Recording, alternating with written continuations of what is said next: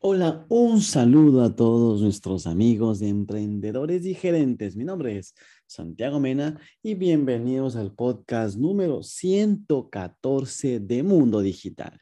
El día de hoy yo he venido a comunicarles, bueno, les comento que yo estoy actualmente eh, estudiando un máster, un MBA, un máster en administración de negocios y estamos comenzando a hacer el tema de el trabajo final de máster. Entonces, quiero comentarles el proceso de cómo nosotros podemos generar un plan de negocios exitoso, pero a través de qué?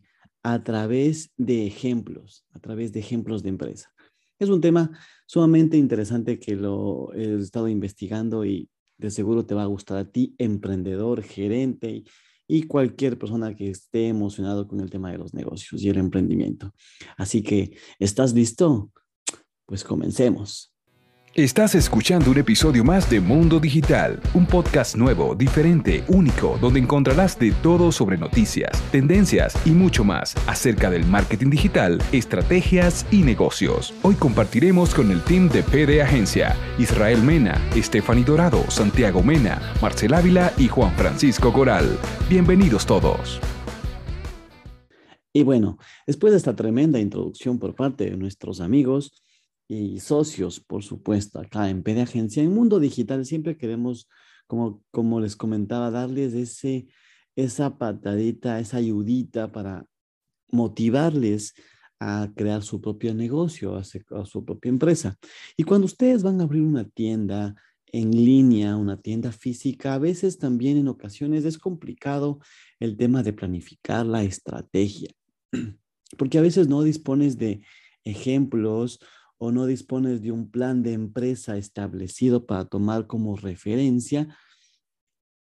Y claro, ¿qué es lo que pasa? Comienzas por donde tú crees que está que estás haciendo lo correcto cuando a veces te falta un tema básico, un tema indispensable en, este, en esta parte.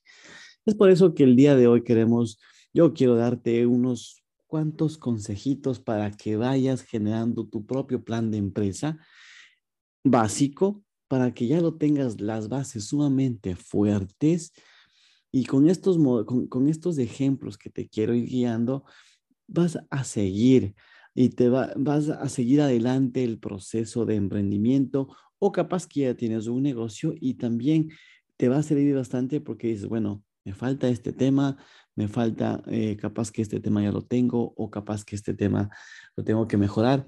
Bueno, entonces, básicamente, este modelo se llama un business plan, un plan de negocios, ¿sí? Entonces, tú lo puedes buscar en donde tú quieras, hay mucha información acerca de esto, cómo crear tu propio business plan, ¿sí? O también te quiero preguntar si es que tú quieres armar tu propio plan de negocios o aún no lo has armado, pues este es el, el, el podcast para ti. Entonces, la idea de elaborar un plan de empresa con ejemplos, nos va a ayudar de una manera un poco más amplia de entender mejor las cosas. Porque la estructura más óptima para crear un plan de empresa se articula en torno a una serie de procesos que nosotros nos conviene completar con a rajatabla, con rigor y seguridad. Pero bueno, tranquilo, no pasa nada. La idea es que lo crees de manera consciente y lo, redactes de buena forma y poco a poco estos ejemplos o estos pasos que te voy a ir comentando te van a ayudar bastante. ¿sí? Pues comencemos con la primera parte que es el crear un resumen ejecutivo. ¿sí? ¿Cómo vamos a hacer esto? Pues como el plan de empresa es un documento que es muy extenso, es conveniente incorporar al principio del mismo un resumen ejecutivo, que en pocas palabras se explican los puntos principales de los que está de los que va a estar este plan de empresas compuesto. Es importante que redactes correctamente el resumen ejecutivo porque los inversores no suelen dedicar mucho tiempo a analizar estas ideas que llegan por eso es conveniente que ofrezcas la información más concisa, masticadita, mejor explicada. Y si es que tú puedes hacerlo una lista para que dé un vistazo un posible socio o quieras vender la idea a otra persona más, pues eso va a ser al principio lo, lo indispensable. Entonces, en el resumen ejecutivo debería figurar muchos puntos en específico, que son una visión general de tu negocio, hacia dónde tú le quieres enmarcar a la, a la empresa, el público objetivo al que se dirige tu empresa o tu negocio o tu e-commerce. Punto número tres, ¿qué está haciendo la competencia? ¿Qué estrategias de marketing vas a incluirlas? ¿Qué operaciones financieras eh, vas a analizarlas? ¿Qué planes tienes a futuro con tu emprendimiento, tu empresa? Y, por supuesto, la parte de la inversión, que es un tema sumamente interesante, que lo debes poner, por supuesto. Es más, lo pones al final porque es el enganche. Aquí dices, aquí dices, muy, mis queridos amigos, mi idea es creativa, es buena, es analizada y es viable. En un, en un máster que estoy ahorita cursando, estoy haciendo esto. Este negocio que estoy creando es bueno, es malo, tengo competencia, no tengo competencia, es viable o no es viable. Ya, ya, ya que queda claro entonces que este resumen no es otra cosa que una pequeña presentación, un índice de lo que va a reflejar todo esto, el, tu, tu, tu, análisis, ¿no? Vamos a, a, generarnos, a plantearnos varias preguntas, ¿no? Que, que debe tener este resumen ejecutivo. Y aquí tienes un ejemplo también. Por ejemplo, ¿quién fundó la empresa? Un ejemplo de Elena Horowitz con experiencia de J. Crew, de Gap y de Levi's, junto a James Foster, emprendieron una serie. Ellos dieron luz a estas marcas de ropa en las que eh, implementaron una moda con conciencia social, algo diferente. ¿Cuál fue este tipo de, de, negocio? ¿Sí? o más o menos para comenzar este tipo de negocios, ¿qué, qué este tema, qué era el tema del denim? El denim era una línea de ropa orgánica con sede que fue en Los Ángeles, que en la actualidad su negocio se centraba en producir jeans para hombre y para mujer de diferentes estilos como slim fit, recto, corte regular, ¿sí? ¿Cuál era este tipo de negocio? Pues bueno, en la actualidad venden solo a través de tiendas eh, en línea, eh, así comenzaron, y trabajaban con asociación con varias boutiques locales en Los Ángeles. ¿Cuál era el objetivo de la marca? Pues B-Denim se proyectaba a vender más de 400 mil dólares al año y puede alcanzar hasta unos 750 mil en los próximos tres años. Los planes de expansión siempre tenían que incluir establecer relaciones de distribución y manufactura en Nueva York para lograr una mayor penetración de mercado. Vender de manera amigable, obviamente con el medio ambiente, donde la marca es la pionera en un programa de reciclaje de jeans, donde los consumidores envían sus antiguos vaqueros o sus antiguos jeans para reutilizarse en el proceso de nuevos modelos. Pero muy bien, la idea la tenían bien planteada, tenían eh, hacia dónde quieren ir, estaban enfocados, pero ¿cuál era su propuesta de valor?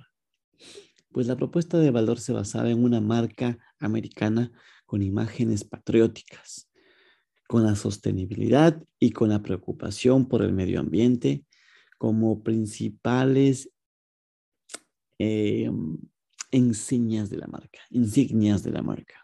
¿Sí? ¿Y qué pasa con la materia prima?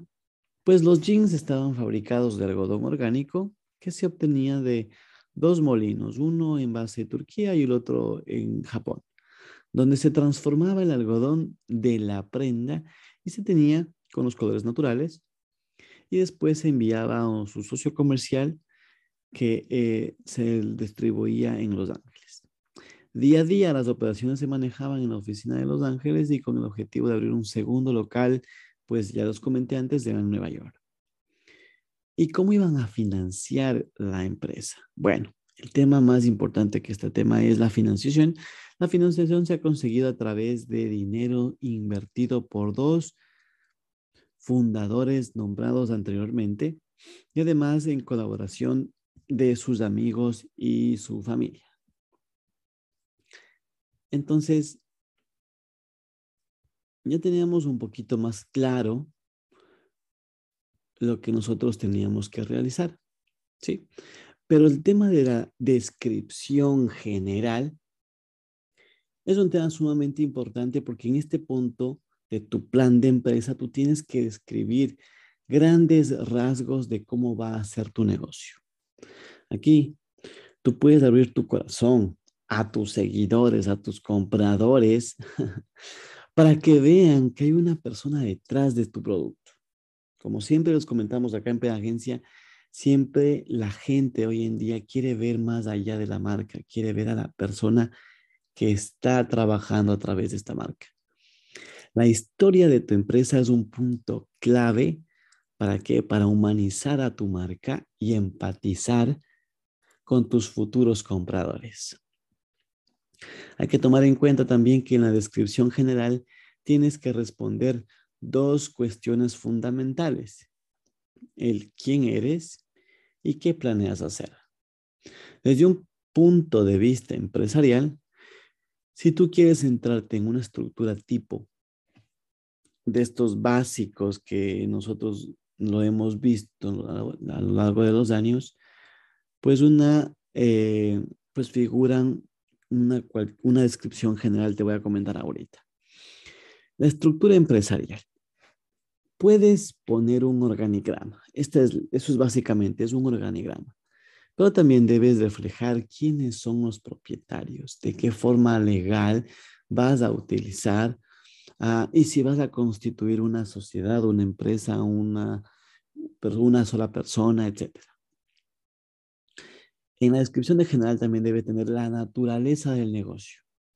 Es el momento de explicar qué productos vas a vender tú en el sector en el que tú quieres operar, la situación actual del, de ese mercado en el que tú quieres operar y cuáles son tus objetivos a futuro.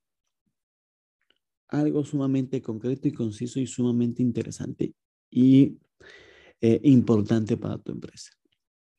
El equipo. Debes explicar si vas a tener empleados, cuáles van a ser sus perfiles profesionales, por supuesto, y qué cumplen en cada puesto de trabajo. Por supuesto, deberás incluir los nombres de todos los que van a formar parte en la plantilla, junto con lo que tú necesitas. La historia y el contexto de lo que estás haciendo. Es bueno que tú contextualices tu negocio dentro del mercado actual con algo de historia, como, como esa idea, como ese, ese gesto de la idea, ese inicio de cómo fue la fundación de esta idea y de esta empresa. Por supuesto, a continuación de esto, algo muy importante, los valores de empresa. Señala aquí la visión y la misión y los valores por las que se va a regir tu compañía. ¿Qué te parece esta idea? ¿Cómo vamos avanzando? Entonces, eh, básicamente, ya cuando tengas toda esta información, tú vas a plantear, tú vas a poder crear o ya vas a comenzar a generar esta descripción general de tu empresa. Entonces, ya con esto vamos a pasar a un punto 3 que es un punto sumamente importante, que es la parte de investigación de mercado. ¿Por qué? Porque llega el momento de analizar en, este plan de empresa el ejemplo si es que va a, va a ser viable o no la idea. Y para esto, debes estudiar tu mercado. Recuerda que cuando vas a crearte, cuando vas a crear una empresa, no te enamores de lo que tú piensas que la gente va a creer que le gusta, como, como va, va a pensar igual que, que a ti. No, piensa mucho más allá. Analiza todas las circunstancias y lo más importante o lo primero que tú debes de enfocarte es comenzar desde la parte macro, desde la parte externa a la parte interna. Es por esto que la investigación de mercado es sumamente interesante. Porque vas a descubrir si de verdad hay una demanda de tus productos que te permitirá mantenerte con por lo menos la rentabilidad mínima que necesitas y una investigación de mercados debe de incluir unos puntos importantes, que es la descripción del mercado potencial, que este va a reflejar en qué está la sección de tu empresa, los datos claves sobre, sobre el mercado en el que tú vas a pretender operar. ¿Y cómo vas a segmentar el mercado para encontrar tu nicho ideal? Recuerda que vas a comenzar con un mercado en específico, por ejemplo, el mercado del, entretenimiento, pero poco a poco vas a ir segmentando, vas a ir achicando ese mercado para tratar de llegar a un nicho del mercado ideal, al que realmente tú quieres enfocarte. ¿Sí? Y el tema dos, que debe tener una, un estudio de mercado, es el tema del posicionamiento. Y esto consiste en reflejar la posición de tu empresa ante el mercado. Obviamente, en el mercado global, del país, de región, de ciudad, lo que tú quieras enfocarte. En este punto también tú debes indicar cómo funciona tu competencia, cómo está operando, para saber qué cuota de mercado tú puedes captar. En esta fase también del plan es imprescindible recabar la mayor cantidad de posibles datos para poder implementar las estrategias que consideras oportunas. Además, puedes usar herramientas como el análisis FODA o DAFO, en, la parte europea lo conocen de esa forma, para conocer tus fortalezas y tus debilidades de tu empresa que es la parte interna, y por otra parte, las oportunidades y las amenazas que deben ser consideradas y, tenías, y, claro, y tener en cuenta para tu estudio, para que tu estrategia esté basada con datos reales. Ya teniendo en cuenta, ya tú sabes, créate esta matriz, FODA, DAFO, como tú lo quieras llamar, Investígalo en internet, sumamente interesante, fortalezas, oportunidades, debilidades y amenazas, en las que vas a tener una matriz, en las que vas a ver cuáles son las partes buenas y malas internas tuyas como empresa, las partes buenas y malas de la parte externa, ¿sí? Con eso, ¿qué vas a hacer? Ya tienes bastante información acerca de, de lo que está pasando en la parte macro. Ya vas enfocándote, si te das cuenta, al segmento cada vez más pequeño que te estabas enfocando, a los, a los, um, oportunidades, amenazas, fortalezas que tiene tu empresa también. Ya vas más interno, ¿no? Ahora toca la parte 4 hacer un objetivo de la empresa. Siendo la consecuencia de pasos para elaborar un plan de empresa, con sus correspondientes ejemplos. Y en esta sección de tu plan tienes que especificar cuáles son los objetivos de tu empresa, tanto a corto como a, mediano plazo. Yo te pongo mediano plazo porque mucha gente dice a largo plazo, cinco años. Hoy en día está tan volátil todo este mundo global que si tú pones a cinco años, capaz que no sabes qué pase de aquí al siguiente año. Entonces yo te recomiendo que es a corto menos de seis meses y a mediano hasta un año. Y vamos mejorando poco a poco, porque si no, va, a ser de gana. Entonces, con esto, tú tendrás ya que especificar cómo va a funcionar tu empresa. Ya, ya vas a tener mucho más claro cómo tú quieres operar, ¿sí? Hacia, hacia qué, qué objetivos vas a tener. Recuerda que tus objetivos de tu empresa deben ser medibles, alcanzables, reales, con datos. ¿Sí? Si es que tú quieres profundizar más en la parte de objetivos, te doy un tip. Si no, escríbeme si es que quieres saber más sobre los objetivos SMART. Son las siglas de, en inglés, ¿sí? Que, cada, que los objetivos deben tener varios puntos y deben cumplir varios puntos. Pero eso no voy a ahondar un poquito ahora.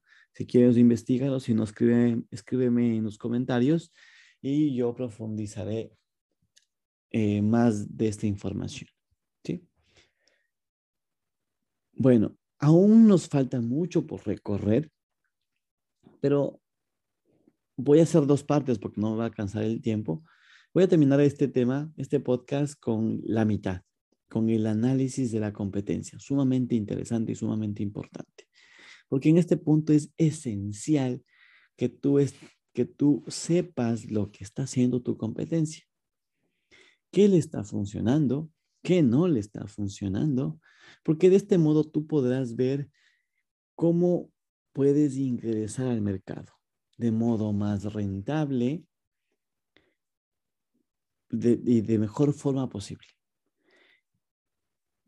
porque tienes que tú indicar cuáles son las empresas que van a hacer competencia directa tuya y las competencias que son de manera indirecta también tu competencia. Además, tienes que también documentar cuáles son tus planes para diferenciarte de ellos. Porque claro, tú debes también analizar la competencia y ver cómo te puedes aprovechar con tus ventajas competitivas. Si ves que estamos hablando un poco más términos más técnicos, ya sabiendo bien lo que está haciendo tu competencia, tú vas a poder analizar muchos factores. Tienes que analizar cómo ingresaron ellos al mercado, qué, promociones están dando, qué días les está yendo bien, qué días les está yendo mal. Toda la información que tú puedas conseguir va a ser un, un punto a favor tuyo. ¿Sí? Hazlo esto en un cuadro de Excel y pon competidor 1, competidor 2, competidor 3, competidor 4, competidor 5. Te recomiendo poner por lo menos unos 4 o 5 competencias para que tú veas en un mínimo común, que es lo que a ellos les ha funcionado, a todos les ha funcionado, y veas lo que le ha funcionado a cada uno. Y en base a eso, ve tus fortalezas y ve tus ventajas ante ello, y ahí plasma lo que tú tienes a favor versus ellos. Te va a ayudar bastante porque tú puedes analizar cuotas de mercado, porcentaje que ellos tienen en el mercado, canales de venta, estrategias de marketing, cantidad de productos que están vendiendo o servicios que están vendiendo, rango de tarifas de precio, ¿sí? ¿Qué ventaja competitiva tiene cada empresa ante la, ante la competencia? ¿Y cuál es el público objetivo al que se están enfocando? Con esos puntos, tú ya vas a tener mucho más claro cómo va a ser tu plan de negocios. Y bueno, aún nos queda mucho por recorrer. Tenemos que especificar los productos, ya que es un tema sumamente interesante. Una segmentación más clara, un plan de marketing y bueno, muchas cosas más. Así que bueno, creo que por lo pronto vamos a dejarlo en este punto. Si eh, yo voy a, yo estoy trabajando con con ganas de explicarles todo eso a ustedes, pero yo también necesito que me digan, me den un feedback de lo que yo estoy dando de información hacia ustedes. Por eso yo quiero saber en sus comentarios qué les pareció este podcast. ¿Continúo con la parte 2 o simplemente lo dejo ahí? Dejo en sus manos. ¿Listo? Mi nombre es Santiago Mena y hasta la próxima. Nos vemos en las redes. Esperamos que este contenido te haya servido para tu emprendimiento y tu vida diaria. Si deseas conocer más acerca de nosotros, no dudes en escribirnos en nuestras redes sociales. Búscanos como PD Agencia. Si te ha gustado el episodio de hoy, dale me gusta, compártelo y comenta. Así podremos llegar a más personas y ayudar a más profesionales como tú. Te esperamos en el próximo episodio y hasta entonces nos vemos en las redes.